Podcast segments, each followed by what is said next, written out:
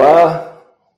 Gente, hoje a gente tem aqui um falando de música super especial. Vou estar aqui é, com o Rick Beato, que é um, um craque, um, um, um, músico, compositor, é, arranjador, youtuber, youtuber de sucesso incrível, com 2 milhões e 200 mil pessoas seguindo. Sabe o que é isso, cara? 2 milhões e 200 mil pessoas. É muita gente. É muita gente. E o Rick me deu essa, essa honra, esse, essa honra de, de, de poder receber ele aqui para responder as perguntas de vocês, o que é muito bacana. Então, eu estou aqui com as perguntas da, de vocês, as perguntas que me, me foram enviadas, né? E todas aqui no meu celular, vou perguntar para ele. E espero que vocês curtam muito esse bate-papo. Se sobrar tempo também, eu vou estar olhando aqui na, na, na descrição se tem pergunta de vocês aqui. E eu queria pedir uma coisa para vocês. Agora que está começando, não esquece de dar um like, né? Não esquece de se inscrever no nosso canal, se você ainda não está inscrito. E compartilha o link, compartilha essa live com seus amigos, porque promete muito. Então, com vocês, Ricky Beato. Hi, Rick. Hey, Nelson, how are you? I'm fine, and you? Great. Did Did you understand anything that I have uh, was talking now in Portuguese? Uh, not really. No. okay, I will say one more thing for everybody. Yeah. Gente, essa essa essa entrevista vai ser toda em inglês. Eu vou estar traduzindo as, as perguntas de vocês, mas vou colocar legendas depois, tá? Então, subtitles later. Okay, so Rick, the idea here is that you you will answer questions made by the audience, and I will I will I will have some some questions for you too. You know, because uh, I'm very curious about many things. You are a you are a incredible uh, incredible musician, professor, and uh, I'm uh, your your content on YouTube is it's very important for the whole music society and, and actually I think it's very important for everybody, even even non-musicians, because they they get to know uh, things that make music more you know uh, important for them. They can be aware of many things and so I thank you very much for this great work you have been doing. It's, it's really amazing. Very welcome. So I will start with some questions here. Well, there are all kinds of questions, okay? So, all right. Uh, I will start with a question from João Gaspar. João Gaspar is asking you, what what is your um, what will be the, the, I'm trying to translate here. Sorry. Uh, what what are the options for the professional music to live to make a living now in this situation the world is passing. Well you know i think that uh, that with the vaccines that are out now that that things will be changing in the next few months. So uh, i think people will be back i think people will be back to playing live music by june july um, pretty much all over so um, so things aren't where they were even you know two months ago or so. So what people are doing now, if they're doing live streams, master classes, um, uh, making video content, posting on Instagram, just teaching via Skype or Zoom. Uh, those things will be changing. I think people will be back into teaching in person, stuff like that. At least, for definitely by the fall. So, so the options will pretty much be back to what they were, you know, by the fall. Um, for people trying to spin up a YouTube channel or anything like that, um, you're not going to. I don't think it's going to be that as important. Now, obviously, here in the United States, there are restaurants and things that have been closed. Clubs have gotten have been closed, but other ones will open, and gigs will come back. And I think a lot of people, honestly, will want to go out and see music again once things are back opened up. Yes, let, let me add something to this question because I think this is a, a, very important point. uh, because many people were going to digital, like making uh, streaming concerts, and uh, do you think this this is something that will will stay? I mean, parallel to the to the you know to the regular concerts and everything. I'm not sure. The thing is, the streaming things are good uh, for um streaming things are good for people like us that are that are on you know they have platforms that they stream on that they post content on but you know if you're a musician you know uh, let's say a pat metheny for example and you are touring you know if pat puts on a concert and it's online well anybody can watch it whereas every concert is unique if he comes down to brazil and plays you know oh, yeah. You, know he could play five dates down in brazil or he could play 50 dates in the United States, or he could play all through Europe and Japan and wherever. And every concert's in, an individual event, and you get paid on each one. So it's a different kind of thing than you would have if you're posting live stream. So I think that it's going to go back to live playing. That's my guess, anyways. Okay. Uh, you know, teaching and things. The great thing about this is that people have developed platforms. Um, I interviewed Kurt Rosenwinkel, um, who's who's a f- good friend of mine, and um, I haven't put the video out yet. But Kurt uh, has four master classes that he's done over the past year. He kind of, and he'll probably continue to do content like that in addition to live playing. So some of it will stay for sure, but probably ma- more master classes, things like that. Okay. All right, more questions here. Kiko Perez, he's asking uh, if if do you intend to make analysis of uh, some Brazilian music classes, uh, Brazilian music uh, songs um, on the on your uh, what makes this song great. Um, you know, I thought about it. Um, I want to do some more classic music. I thought doing some maybe a, a Jobim tune um, would be really interesting uh, you know, to talk about the harmonic structures of of you know. Um, I mean, there's many great Brazilian writers over the years, but I'd probably start with a Jobim that people would be really familiar with. I mean, half my audience is in the United States, forty something percent, but um, it's it's worldwide, and and uh, you know, there's so many great Brazilian artists, um, and uh, you know, some of the you know uh, uh, people like um, uh, there's a girl that or um, actually, actually this was a this was a recurring question here if right? you if you if you know some Brazilian artists, which one are you um, familiar with the work, like Milton Nascimento or Ivan Milton Nascimento, Egberto Gismonti, Toninho you know, Toninho Horta, okay. you know, yeah, Nana Vasconcelos. I mean, I know tons of Brazilian. I've been listening to Brazilian music. My dad was a massive fan of Brazilian music. All his favorite tunes were bossa novas. So okay. I've been listening to Brazilian music since I was, you know, a, a baby. so, uh, uh, you know, and I would play, um, I would play my kids Brazilian music all the time when they were babies, and and uh, you know, some of my favorite musicians of all time are Brazilian. All right. That's great. Alan, Alan Taylor is asking here in our chat. Uh, I would love to see Rick react to a live performance of Nelson and João Bosco. That would be cool.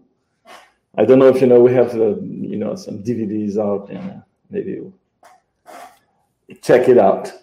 Well, okay. Uh,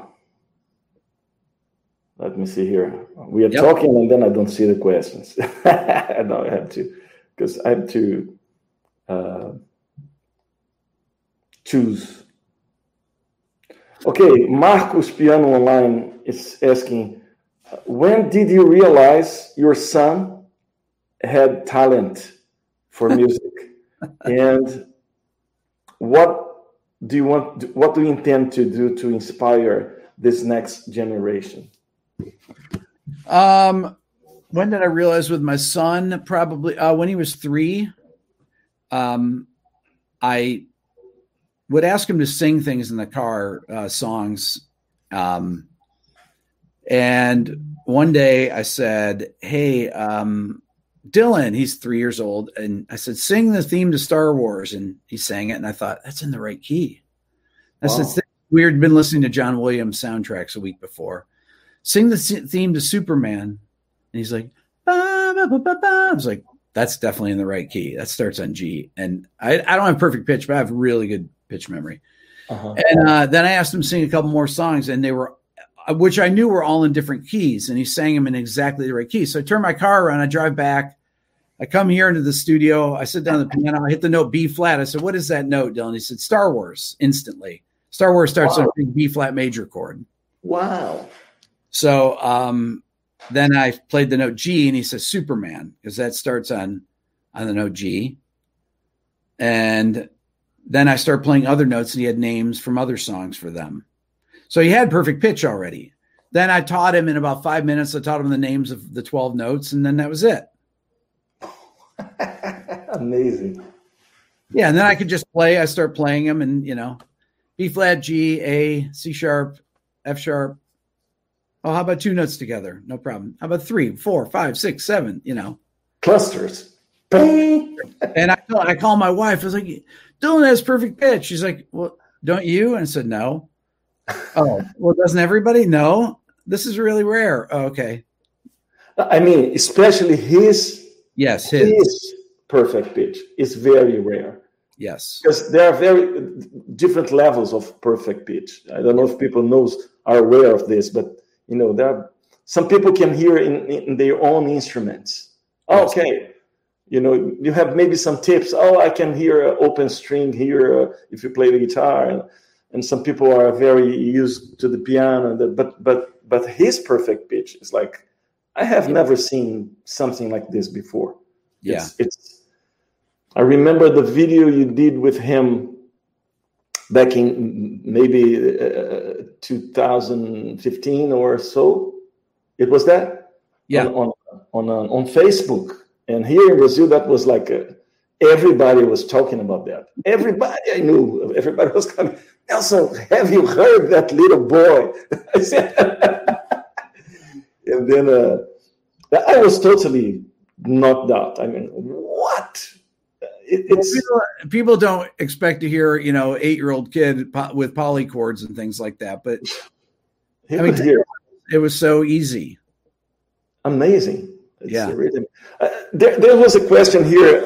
I, I, read many questions before here, and uh, I don't know exactly who asked this, but I, I will ask you because some people asked it.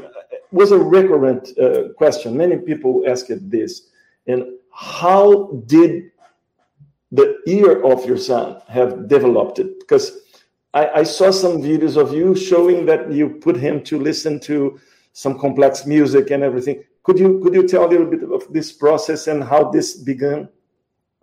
Yeah, so when my wife was about five months pregnant, I was reading in a book that babies can start to to hear at five months. Their ears are developed and they can hear sounds. So I thought, okay, I'm going to make a playlist of music. And um, I have a friend that's a Turkish improviser named Aydin Esen, who's one of the greatest improvisers I've ever heard.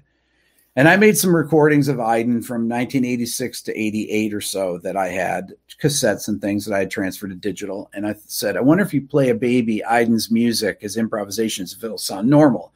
And it's very polytonal and, and beautiful, melodic, but incredibly complex. And so I would put together these playlists of his music and play it on my wife's stomach every night for about 30, 45 minutes. And then when Dylan was born, I made up new playlists every month of of uh, all different kinds of, of music. My friend Aydin, but then I did a lot of avant-garde jazz or you know modern jazz.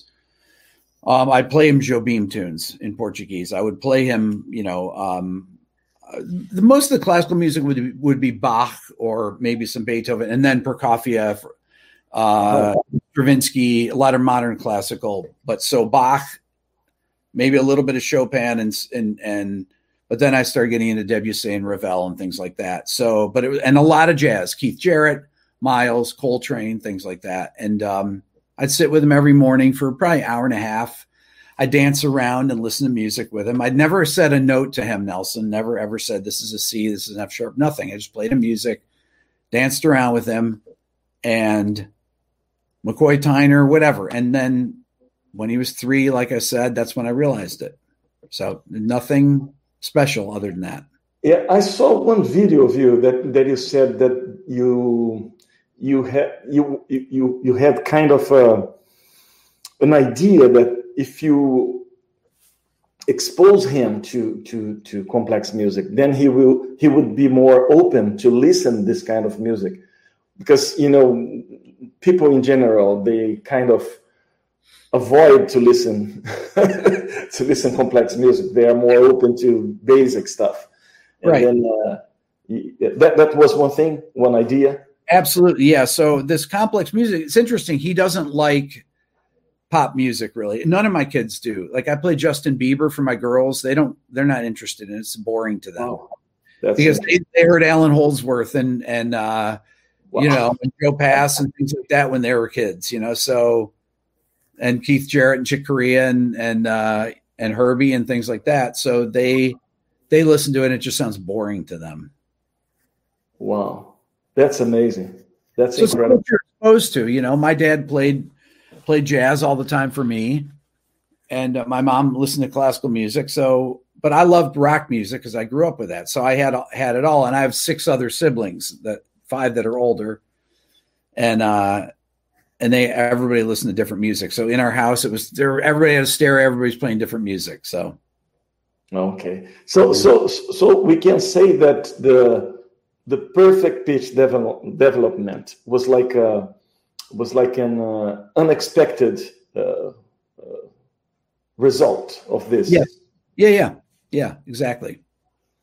Yeah, I didn't try to do anything. There was no, you know, oh, Dylan's going to have perfect pitch or anything like that. I just I just played him music and I was just curious. To me, it made sense if you play whatever music kids are exposed to. If you hear polychords all the time, when you hear polychords, they sound normal, you know? If you hear, you know, major nine chords and dominant 13 flat nines, whatever, they that just sound okay, I know what that is. Yeah. It just comes it becomes the vocabulary that you're used to hearing. Rhythmically, right? rhythmically also Yes. If you, are exposed to polyrhythms and everything, this becomes natural. Like in, in African music, they have this all the time and, and they just dance and, and sing. It. you know, that's, here in Brazil, we have lots of this. Yeah. Well, it's interesting because I played Dylan a lot of really complex drumming, like Vinnie Colaiuta and Dennis Chambers, a lot of polyrhythms. Uh, I would listen to a lot of music like that with a lot of rhythmic complexity as well. Um, so I, I, didn't think about that. We used to watch a lot of dr- just drum solos and stuff, and he was fascinated by it. So, especially drum solos, I like things that had a constant rhythm that actually used polyrhythms. So you'd have something like a clave going on that people yeah. were playing over with polyrhythms, and I thought, oh, that would develop your brain as well. Yeah, I, I and also I noticed that this this uh, this work with you did with him this it also developed his uh, mathematics because he was, you know, I saw you doing some like tests and he was answering like so fast. And also his uh, ability to to speak other languages. Yeah. Right. Yeah, he, so, he he picked up languages really fast. Uh, you know, just anything dealing with his memory. And other than that, I mean, Dylan is a is a a you know he likes to do what other kids his age do, play video games and stuff like that. And yeah, and uh, but he normal has, kid, normal kid, yeah. yeah, with lots of talents, but normal kid. Mm-hmm.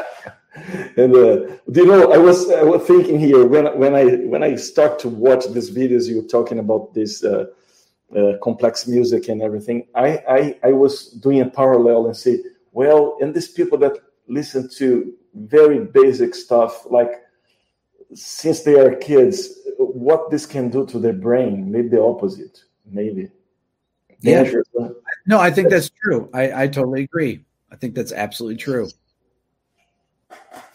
Well, and, and, you know, and frankly, Nelson, you know, uh, popular music in Brazil has always been much more com- complex harmonically than American music. Really, I mean, coming from yes. the '60s yeah. on, it's you know, there's no comparison. So yeah, last week I was talking to to Frank Gambale here, and uh, and he said, Nelson, I remember the first time I I, I went to Brazil and I, I saw a concert of uh, Ivan Lins and and uh, and I saw all, all, the audience just singing along those very intricate melodies. Yeah, I said, "Wow, this is pop music for them."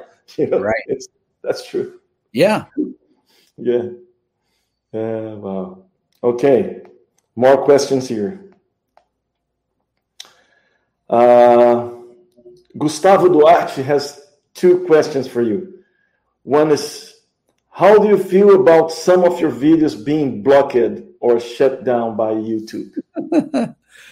um, I don't. Well, I'm not happy about it. Uh, but uh, most of my videos that I that were blocked, I made videos about the, them, and they got unblocked. So I, I only have I only have really one video that I put on my channel right now that's been blocked out of the out of 800 so all the blocked videos now have been restored. Oh, okay, that's great.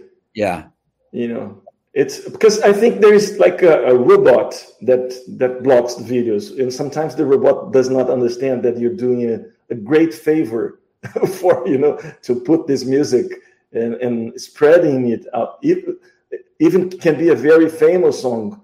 Does that's not the thing? Uh, I think you, you do a great favor when you analyze, when you make people to think about what's happening there, it's it's a great contribution for for the the society, and uh, there's no reason to block that. I think, but anyway. Yeah, I agree. And, uh, Gustavo also asked you, "What's the weirdest band story you have seen while you, you were a producer?" Uh, the weirdest band story. Oh my gosh. Um, weirdest band band story. Band. Weirdest band story. Yeah. Um, you know, when I was producing, most of the bands, uh, I would just deal with them in the studio and and I never would hang out with the bands. We never did anything together. And when I was I I was always we're going to work. We're not going to goof around or anything. So, um, so we never had. You know, I think I had one fight with one band one time where a couple of the guys got in a fight. Uh. But but for the most part, um, there was. Uh, I really didn't let people. Uh, you know, goof around or anything. We, we got down to business when we were making records. All right, great. So Alan Taylor is asking again here in our chat. What does Rick think about Jobim's harmonies in comparison to jazz harmonies? And then he said, both of you and Rick made me understand harmony. The whiteboard lectures are mm-hmm. Rick's best videos. Cool. Well, Jobim's harmony is jazz harmony, as far as I'm concerned. You know, totally. It Mix is. it with classical. Yeah, mixed with exactly. So, um, you know, the the influence of Brazilian music, of his music, is you know as important as anyone's. It's Charlie Parker, you know, in modern jazz, Charlie Parker and Miles and yes. things like that. I mean, it's half of jazz is Brazilian music. I mean, really, if you think about it, I I think about it that way. It literally, j- jazz music and Brazilian music are one and the same. Totally, I agree. Yeah they come. I think I think they're harmonically speaking, they are pretty much uh, alike. With, yes, with some things here and there. Yeah, musically they are. They, they, then they have different. Uh, yeah, I mean, really, from the same backgrounds, but yeah, but they but they they borrow from each other and and um, you know, and you look at Native Dancer, that Wayne Shorter record that Milton Nascimento. Wow. It's one of the greatest records of all time, and all times of all times. And and the you know Wayne's harmonic, uh, you know vocabulary is is very much out of the you know, it's just interconnected with the tra- tradition of popular Brazilian music or Brazilian yeah. jazz. I mean, it's yeah. you know, um, so so yeah, there's um, they're they're they're one and the same. I just consider Brazilian, you know, these Brazilian the the songs of people like Jobim are just part of the history of jazz. You know. Yeah, I, I consider it too the same. Okay more things. Mm-hmm. Uh, H, hmp.elio is asking, how do you um, study the rhythmic part of songs? Have, I don't know. Ask whatever you want. How do you study the rhythmic part of songs? Yeah. I'm not sure what that even means as far as. Uh, yeah, I kind of don't understand also. Uh, maybe maybe he has some difficulties with uh, rhythm. I don't know, but he's asking, how do we study the rhythm part? Well, I don't know. Or do you have any rhythmic rhythmic uh, suggestion for exercises or something like this? I don't know. Well, I do a lot of videos where I, uh, you know, we'll talk about odd time signatures and um, I've made a lot of drum videos. Um, but I do a lot of videos where I talk about odd time signatures. I teach people how to count in odd meters, how to count meters, period. Um, and um, so, you know, rhythms, uh, you know, the, the, uh, it's, it's really, there's so many levels of, of rhythm, you know, of rhythmic complexity and that you can talk about. It's hard to hard to say, hard to answer that question, really. Yeah. Okay.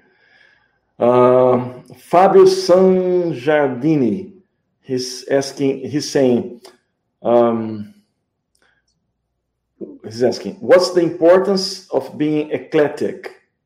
I know that Rick's that, Rick involve uh, it's it's involved involved with many um, different styles, from progressive metal to jazz and pop, uh, and, and, and also top charts in, uh, in these days. Yeah. What what is your opinion about being like a music snob that just wants this or that? I'm uh, I'm I'm definitely. I don't think I'm a music snob, and and I talk. No, about you're not. I think he's asking, yeah. what do you think about them? The people that, oh no, this is good, but this is, oh, I don't know. Well, I think that you know, I most people my age like the music they with or they love and they stick with that their whole life. You know, um, I uh, I'm just not one of those people. I like to listen to mu- new music and and um, so, what do I think about people that are snobs? You know, people have their own opinions. I think we can we can get the, the better part of this question when he says, uh, "What do you think? What do you think about uh, how important it is for a musician to be eclectic?" Maybe. Um, I mean, it really kind of depends on what what they want to do. Um, I talk about things on my YouTube channel that I'm interested in which happens to be a lot of different kinds of music. When I talk about pop music, a lot of people that follow my channel that are musos or, you know, like really into music, they hate it. And they complain in the comments section. And I, and I laugh when I read the comments. I think it's hilarious. And then there, there'll be young people in there. They're like, what are you talking about? A bunch of boomers. They call them boomers, you know, people our age. Baby. And, uh, and they make fun of them. And it's, I, I just laugh. I think it's great. Yeah. Okay, Leo Machado is asking, I would like to know there's a, a term in English for what I call pluralidade. It is, it is, Leo Machado. Uh, he's talking about pluralities. Do you know about this? No. And he's asking if you, consider, if you consider to do a video about this.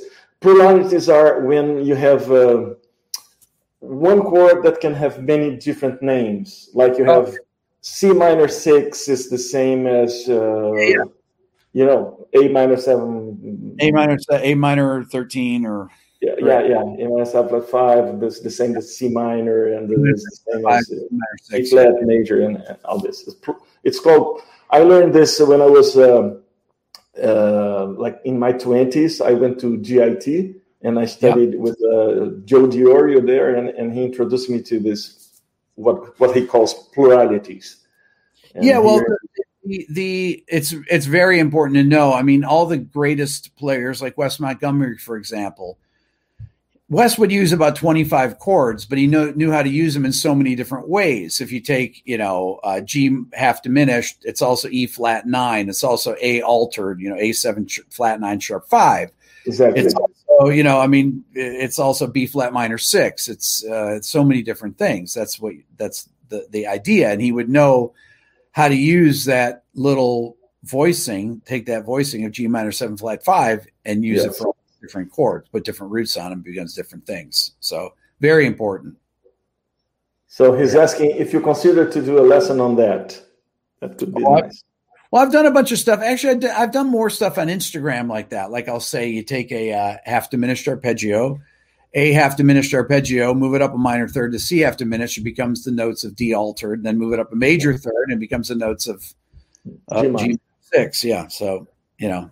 There's a two five one just going in thirds. It's yeah. perfect.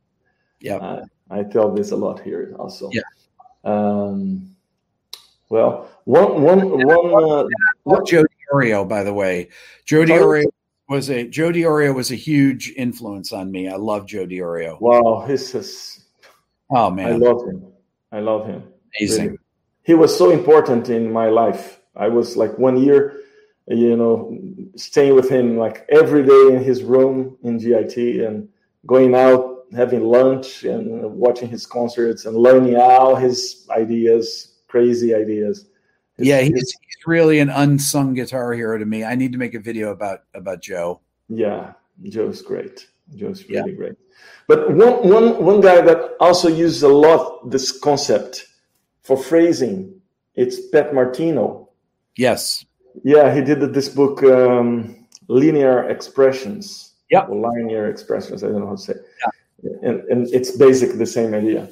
Great. Yeah. So there's a suggestion of him to you for you to make a lesson on that. that's a that's a favorite topic of mine, so I I will. Yeah, I like this very much. Okay. Right.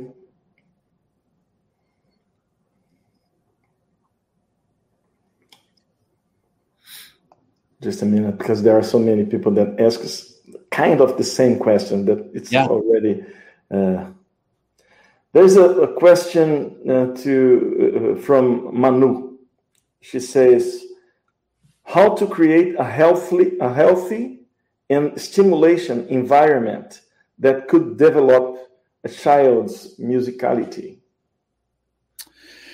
Um, just engage with music with them when they're when they're really young. Um, well, at all times, uh, just play music look at them when you're listening to it, engage with them when you're listening to it, make them know that it's important to you as a parent, for example.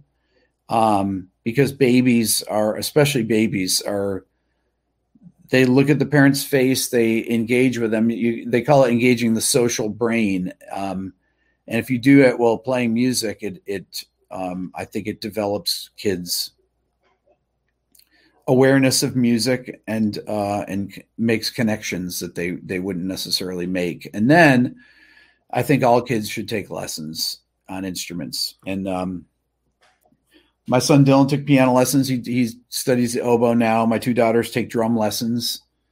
They both are, are playing drum kit, and um, and so it's uh, you know we practice every night after dinner they come down, they play together. I have two drum sets set up next to each other, and wow, and practice. Yeah, so it's great.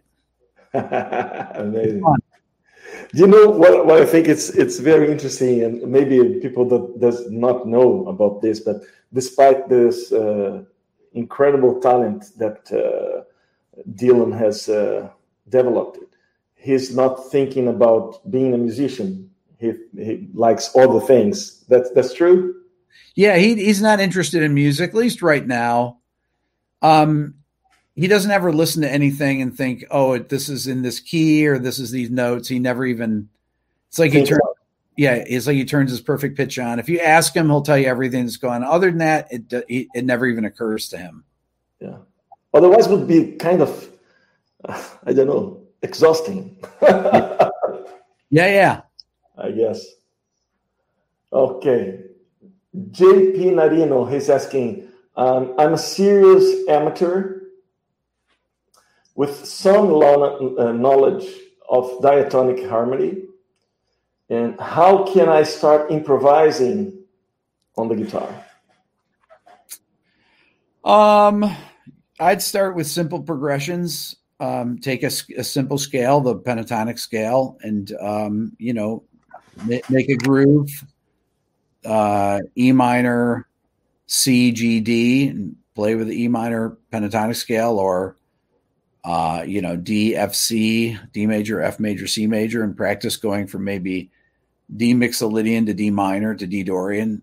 You know, play D mixolydian, D major, play D Dorian on the F and C chord, stuff like that. You can learn how to change keys, learn in one position, um, and develop your improvisations like that. I mean, I learned the blues scale first, and I learned Hey Joe, and I would play over E, G, D, or E, C, G, D, A for hours. I play the chords of Hey Joe, Jimi Hendrix, and and uh, and I'd solo using that, just the one scale to twelfth fret, trying to play as many combinations of ideas as I could, and that, and I never have gotten sick of that. So, great. Marcelo Z- Marcelo Ezinaska. Okay, I don't know how to say this. Marcelo Rezinick. Ah, Marcelo Rezinick. He's asking, as a producer, what are your biggest strength and uh, weakness? What made you so unique? Um, what was my biggest strength? Um, I think having um,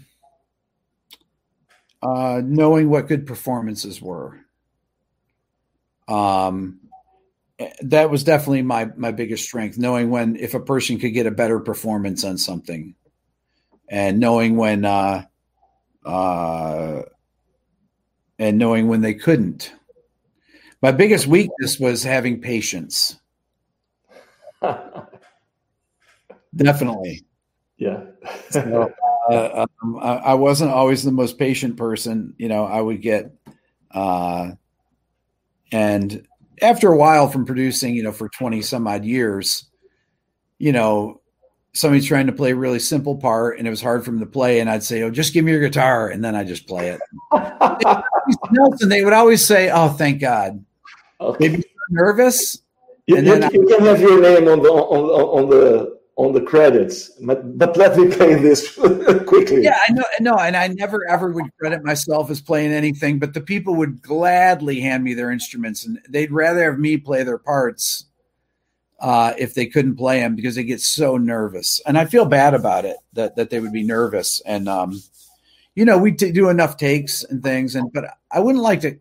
I don't like to comp every single note in a part. It just sounds ridiculous. It's better to have a flow and historically, people hired, you know, producers hired session players to come in when the people couldn't cut it in the groups. That's been going on since the beginning of time, since the 50s. Huh. So um, I was the session player. And if the bass player needed help, I'd play his part. If the guitar player needed help, I'd play his part. The drummer, whatever it needed, I'd play the parts if it needed it. So, and they would always be relieved for the most part. Great.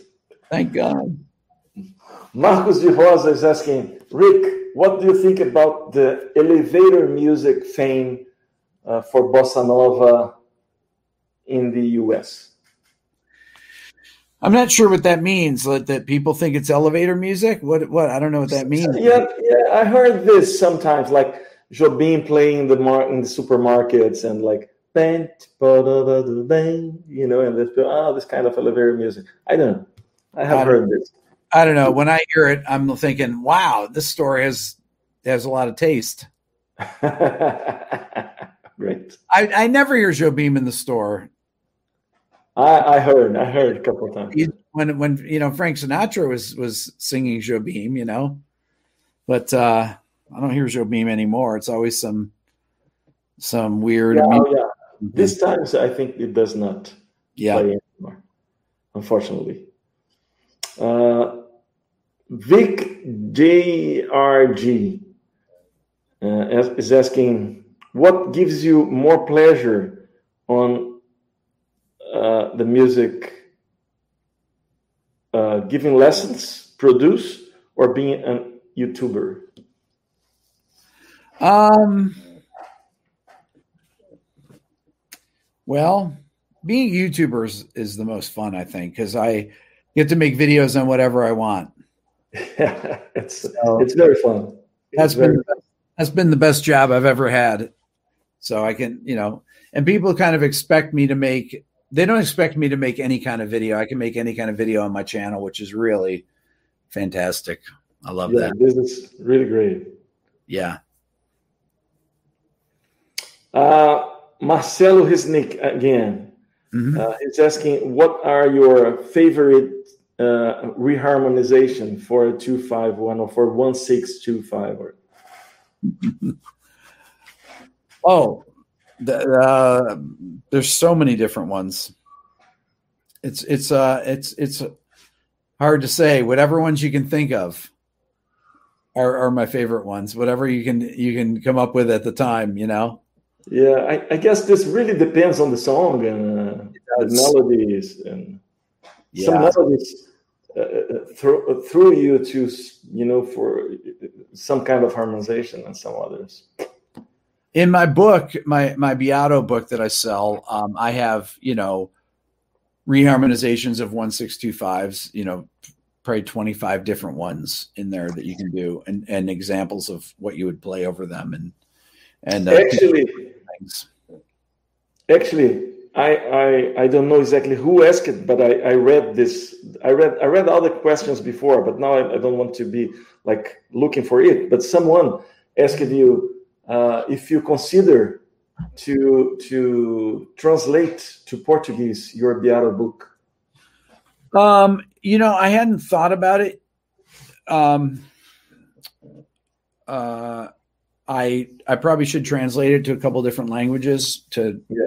Portuguese and Spanish probably would yes. be the two most common.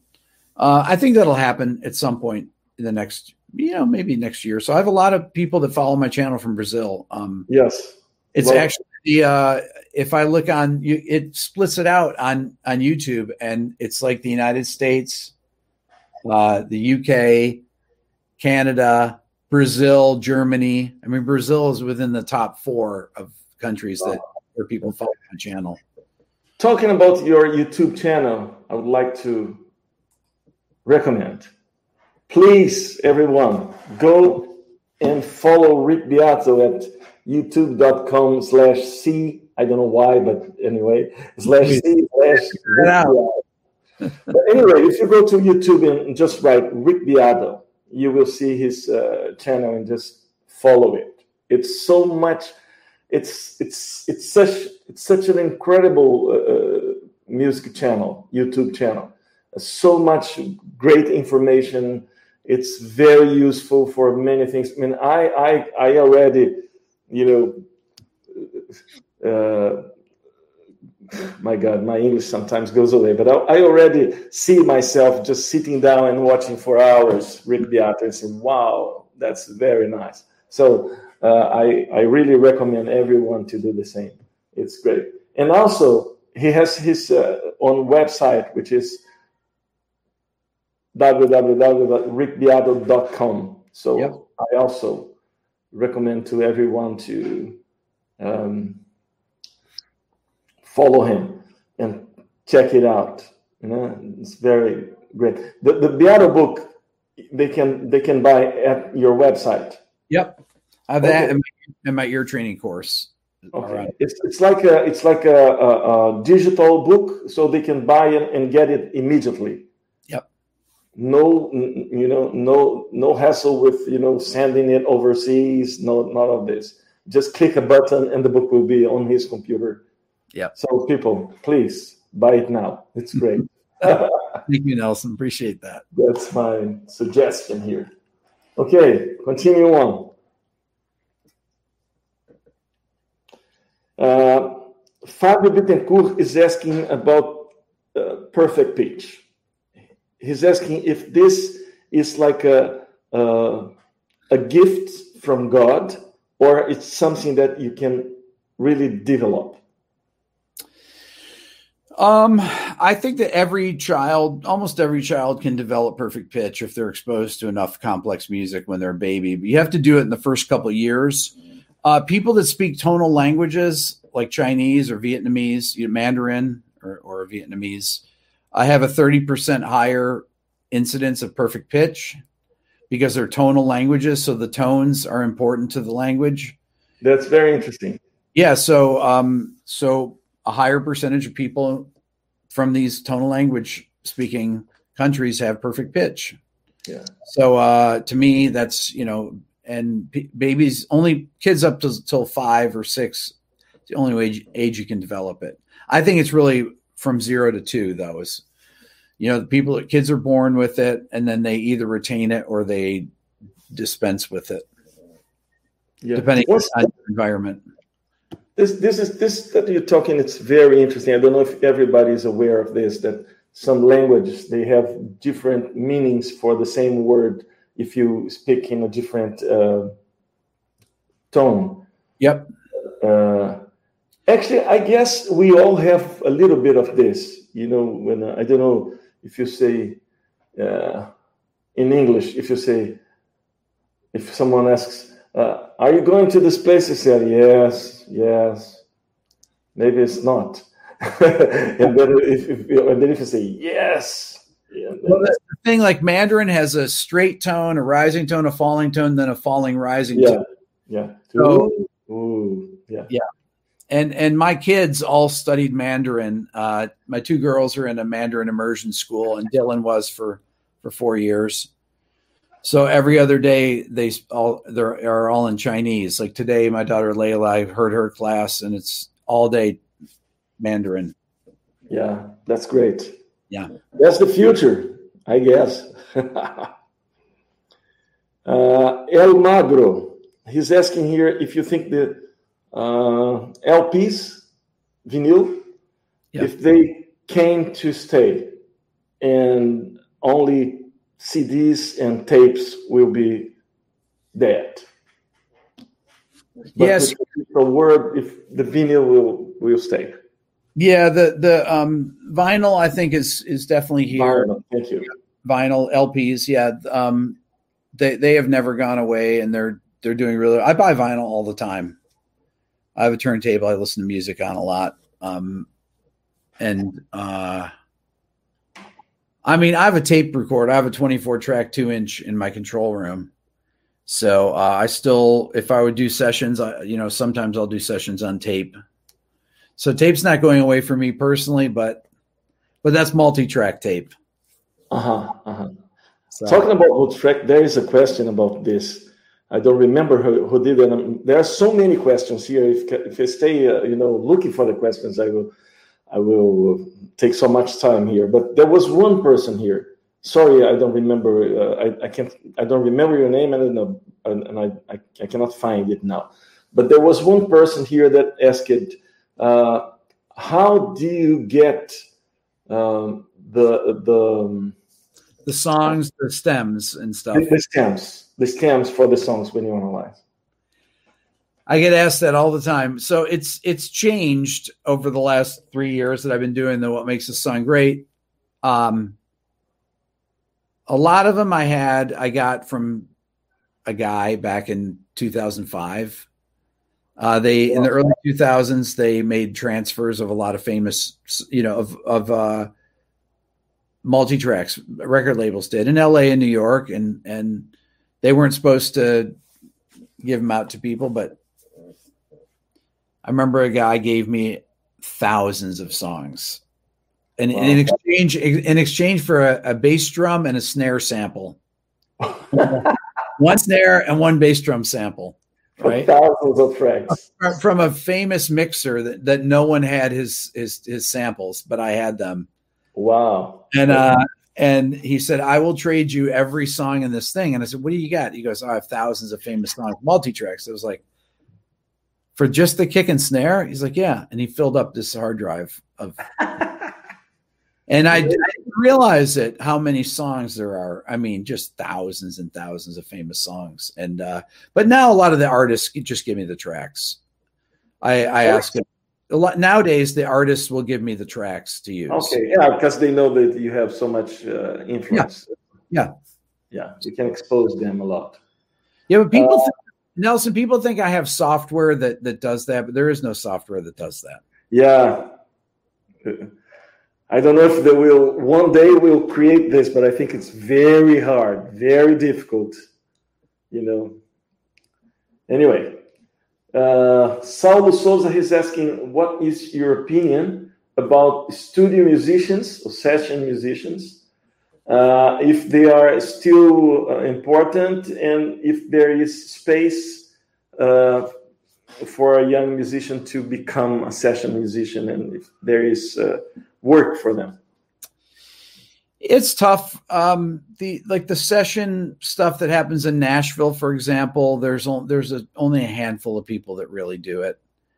LA, same thing. There's only a few people that do session work there nowadays. For the most part, most songs are are um, popular songs. The producers come up with the tracks. They'll either put beats together, uh, and have programmers that do stuff, or um, you have production teams that do them and, and that one person will come up with stuff and so there is not that much of a need for session players unfortunately i wish there were that's yeah. true in brazil it's the same um,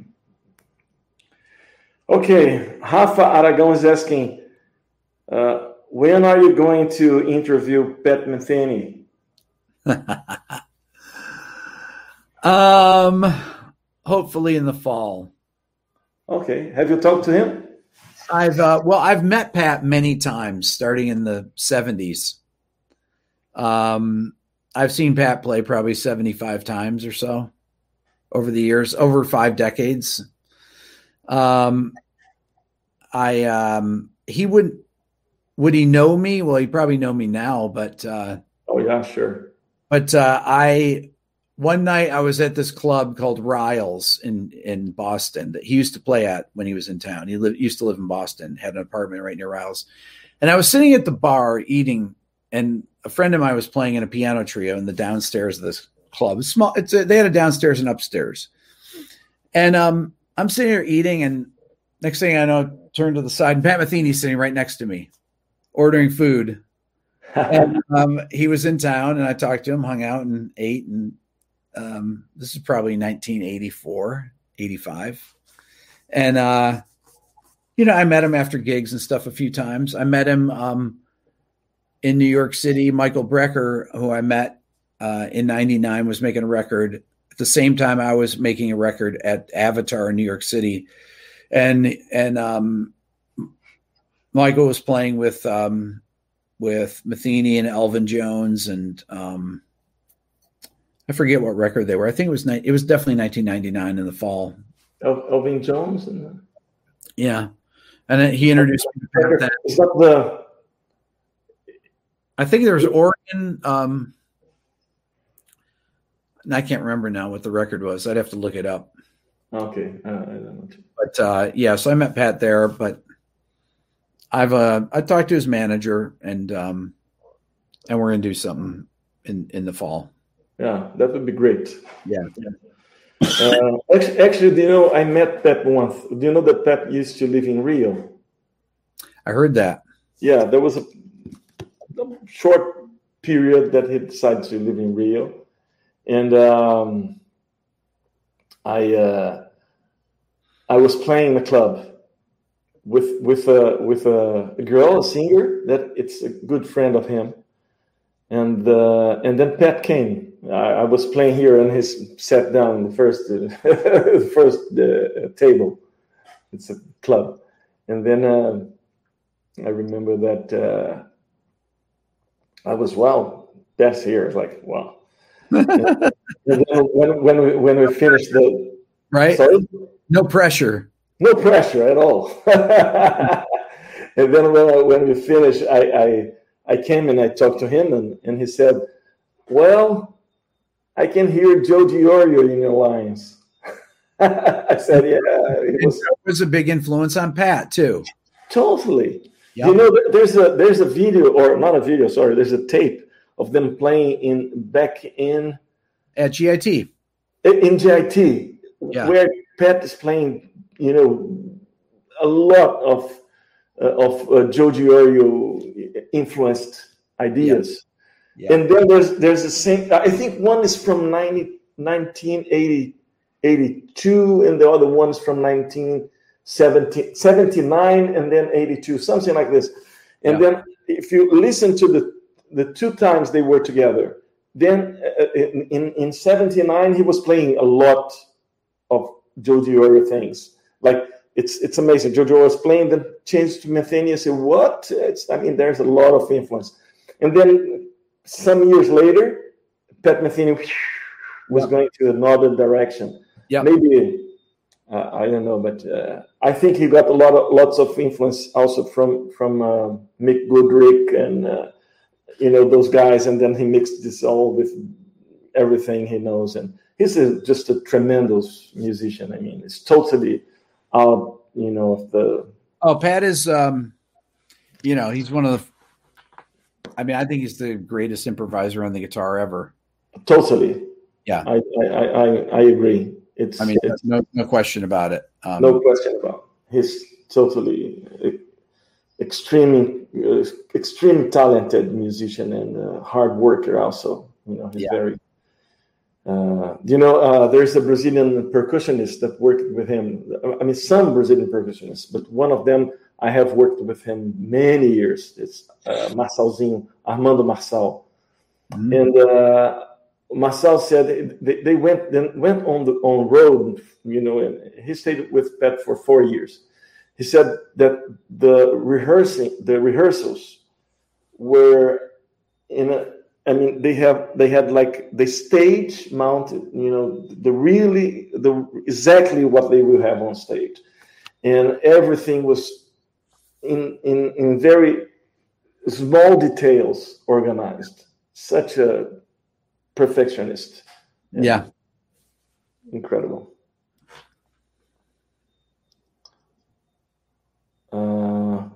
Harmonic College College Harmonica College. He's asking how I apply your melodic minor pentatonic scales concepts over jazz standards. Um, watch my video on it, and uh, and I explain it on there. Yeah, maybe it's it's too much to to explain in a one one one answer. Yeah, you have to watch the uh, watch the video. Great.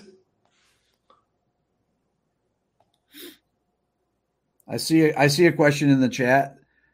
Okay. Do we know each other before YouTube? And what's Rick's favorite Brazilian guitar player? My favorite Brazilian guitar player now, well, young guitar player, Mateus Asato. Do you know Mateus? Which one? Mateus Asato. Do you know? Do you know who he is? Mateus Asato. Yeah, yeah. I, I, I had I had him in my uh, in my YouTube uh, show. We, yeah, he's a he's a fantastic. Oh my God, he's a just a great great. Uh, Mateus Asato. Yeah, he's a great player. Yeah. Yeah. Totally. Yeah. Yeah, very nice. I have so many. I, I have so many favorite uh, favorite Brazilian guitar players. I can't I, I, don't I don't do I, I, hardly have favorites with things. I like so many different things, so many different. Yeah. There are so many so many people playing around. Yeah. So many good musicians and incredible players. I mean, so many just. Mateus, Asato was was very interesting. I, I had him in my show, and uh, it, it I, we met we, we met there exactly in that moment. Yeah, and we took the guitars together and we wrote a song and recorded immediately. Nice. So one song we played in the in the show that we had just composed. Cool. Uh, it was very nice. He's he's very open, open mind, and uh, he's a great musician. It's really good. Okay, there. Well, I guess. Ah, Gabriel is asking if you ever heard Pedro Martins. It's another another guy that it was in my show. He's very. It's incredible talent. Really good. There was a question here, and I don't remember where this question is. I'm here fooling around trying to find questions here, crazy. But there was one guy that asked you, uh, in which instrument do you feel more that you can express yourself better? Um, you know, at the beginning of my channel, I played a lot of piano, uh, and and I haven't played much piano lately, so probably the guitar now. I was I went when I was in college. I was a bass classical bass player, bass major. Uh, okay. I have I have some uh, arthritis on my index finger, my right hand, which has uh, affected my piano playing. Okay, uh, and um, and it's um, so so I haven't been playing as much piano lately. Um, because uh, just it, it, it hurts to play and stuff. So I, I think I express myself better on guitar right now, at least this year. Okay. Which instruments do you play, Rick? Bass, uh, guitar, piano, and anything uh, else? Yeah, well, I mean some drums too, percussion. I play whatever I have to. I mean, I played so many different instruments on uh woodwinds, brass. No, no, not really, not woodwinds or brass, but uh mostly keyboard based things, accordion, things like that. Whatever whatever I need for uh, for making records. Played a lot of organ, a lot of Hammond organ and stuff like that, uh, which I love. Love to play organ. Rick, we have already one hour here. I don't want to, to take your time so much. I know you're a busy man.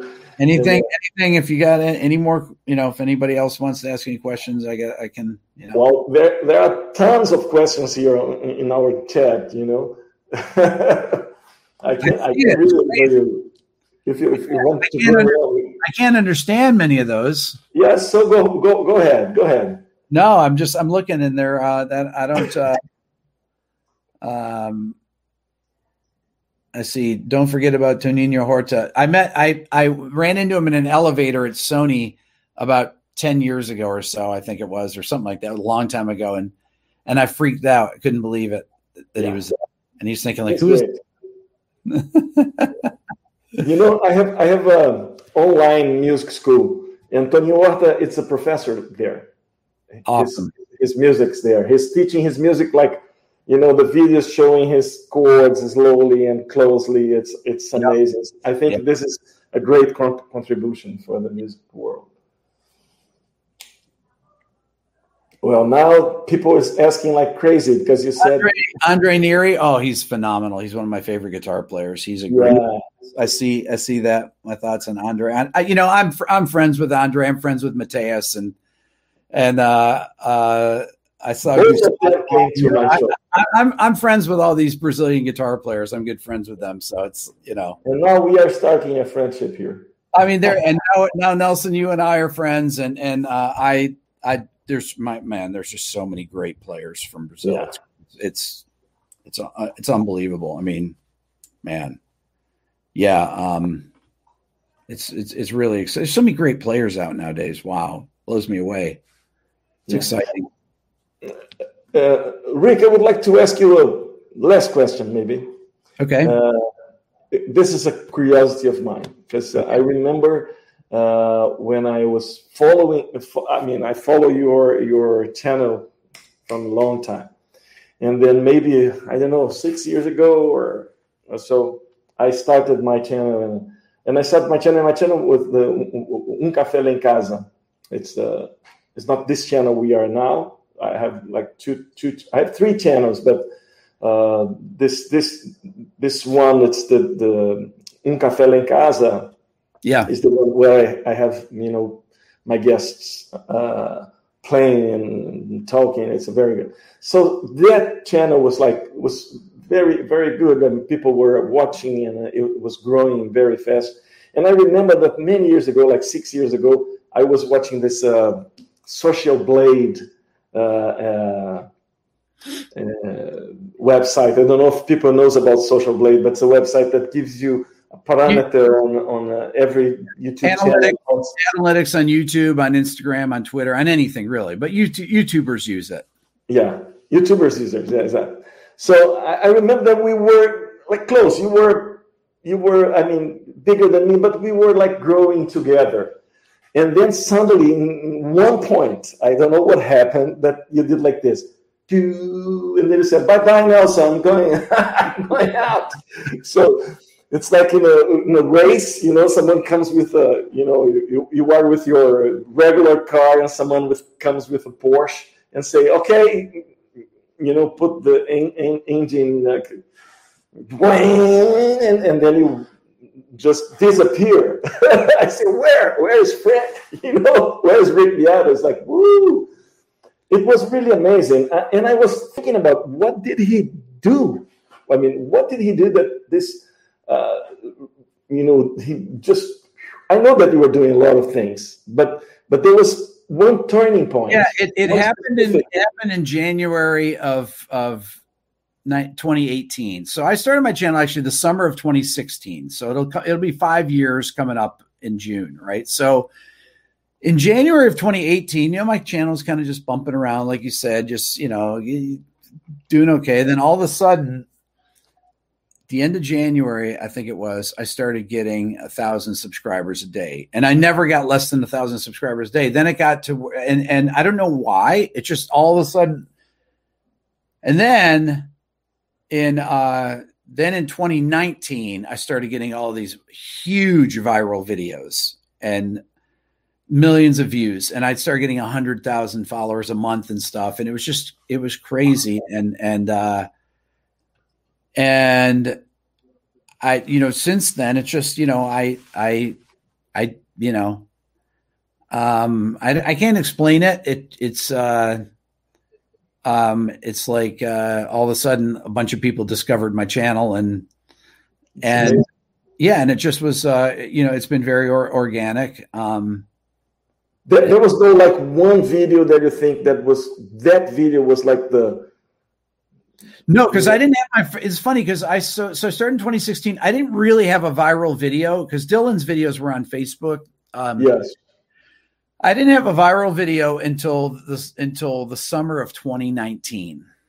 I didn't have a video, and I mean I had videos that got to a million views, but they just gradually just go there. But then I did. Uh, I started having I had probably seven viral videos in a row. They had multiple millions of views, and they get you know get, get a million views in, in a day or two days or whatever. And wow, that's amazing. yeah, and, yeah, and and it just um, it um, it just I don't know. It just I don't know why it just happened. It just happened. People share the videos, I guess, and and um, I have so much content. Yeah, I've got over 800 videos on my channel, and um, and people yeah. binge watch stuff. So I think that that helped a lot. Do you think? Do you know one thing I was uh, I was thinking by that time? I don't know if if if it was there in that period that you started your um, live videos. Yeah, live videos came on then too. Yeah, that's they did. Um, and I started doing. I've done a live stream every week since then since I started. I do at least one live stream a week. Yeah, it works very well. Yeah, so that's you know, so that's one thing. And Nelson, I make a lot of videos. I mean, I put out in 2019, I would I'd averaged about 15 videos a month. The first year I put out 300 video, over 300 videos, my first year of my channel. I average about 12 videos a month still, 12, 13 videos every month, uh, which is a lot for a big, you know, for a channel my size, that's a lot a lot of content. Yeah, it's a lot of content. Yeah, so um uh so there's always something for for every, you know, I'm always doing different topics and not everybody likes jazz, not everybody likes pop music or or recording production videos or you know what makes the song great or my top 20 videos or whatever. It's you know but you you're constantly hitting on different groups of people so that's yeah. it's a good thing. Uh, let me see one, one last question here. Uh, what is your perception about the sound, sound quality of recorded music today? And what is the future of music in terms of sound, sound formats? Luis Pinto is asking. Um, that will be the last one.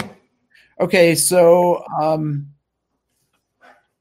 you know, a lot of music is uh, it's interesting when I listen to popular music now. When I'll do a top ten Spotify listening thing, and one thing that I notice is that 10 years ago everything was pinned. Everything was was compressed and and maxed out. You know the loudness war thing was going on. And music had no dynamic range. I think you're finding some more dy- dynamic range in music and recorded you know. Um i don't i don't max out my videos the the sound of them. I don't use limiters on my um on the output of my videos or anything like that no compression yeah, I well, I'll use compression, but I don't limit things. I don't like the brick wall limiting that uh, that happens. It sounds it fatigues people's ears. Um, it makes things sound harsh. It reduces the dynamic range of things, and it disrupts the groove because part of groove is is dynamics too. Dynamics. The, the totally. thing that people when you're talking about playing with swing feel, it's not just your where you place the notes; it's the dynamics of them as well where you accent things that that you know listen to oscar peterson for example when he he'll accent higher notes and phrases and it uh-huh. makes his swing swing so hard you know and um and uh you have to play dynamically and when you compress things whether it's a compressor pedal on your before your guitar goes in an amp or you plug in on a track or plug in on the whole master bus and you're squishing it you're taking away all the you're taking away a lot of the groove a lot of the swing yeah. things so so I'm I'm hoping people get away from that. That's um uh, that that to me has been uh, been a bad thing. And I think people are. I'm noticing that there's a lot more dynamic range in pop music nowadays. Yeah. Do you know one thing that I realized, uh, Rick, talking about my channel, uh, because my channel is, is based based on uh, having guests to yeah. to jam. We, we play together, and what we have, we have usually two boom mics, and that's it. Yeah. So um, it, it, it, it, it reminds me the old old style of recording. You know, when people, you know, just the mixing is like this. can you go a little bit more uh, farther from the mic? You know, it's like right. that's the mixing. You know? You have to self mix back then. You know, Frank Sinatra with an orchestra, he had one mic for the whole thing. it's amazing. Yeah. Yeah. I mean, I was making working on a video today and I said I I tested out and I have my guitar level and but I'm going through an amp. So I talk and I listen to it. It's like, okay, okay, my guitar is too loud because my voice, because I play with the amp live in the room on all my videos. I don't record into Pro Tools and put it in or anything like that. I just uh-huh. play that way. I think it sounds more natural and uh, but i have to keep i have to always balance my guitar sound with my voice. So if i'm demonstrating something my voice isn't too low because then it's like oh boy i shot that and i have to reshoot it because you can't hear me when i'm talking because i'm playing over it. So i always get the level right in the room and you know same thing with use two mics. It's you know move a little further away. Let's balance it like that. Turn down a little bit you know?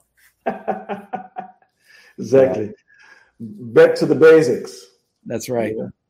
Yeah.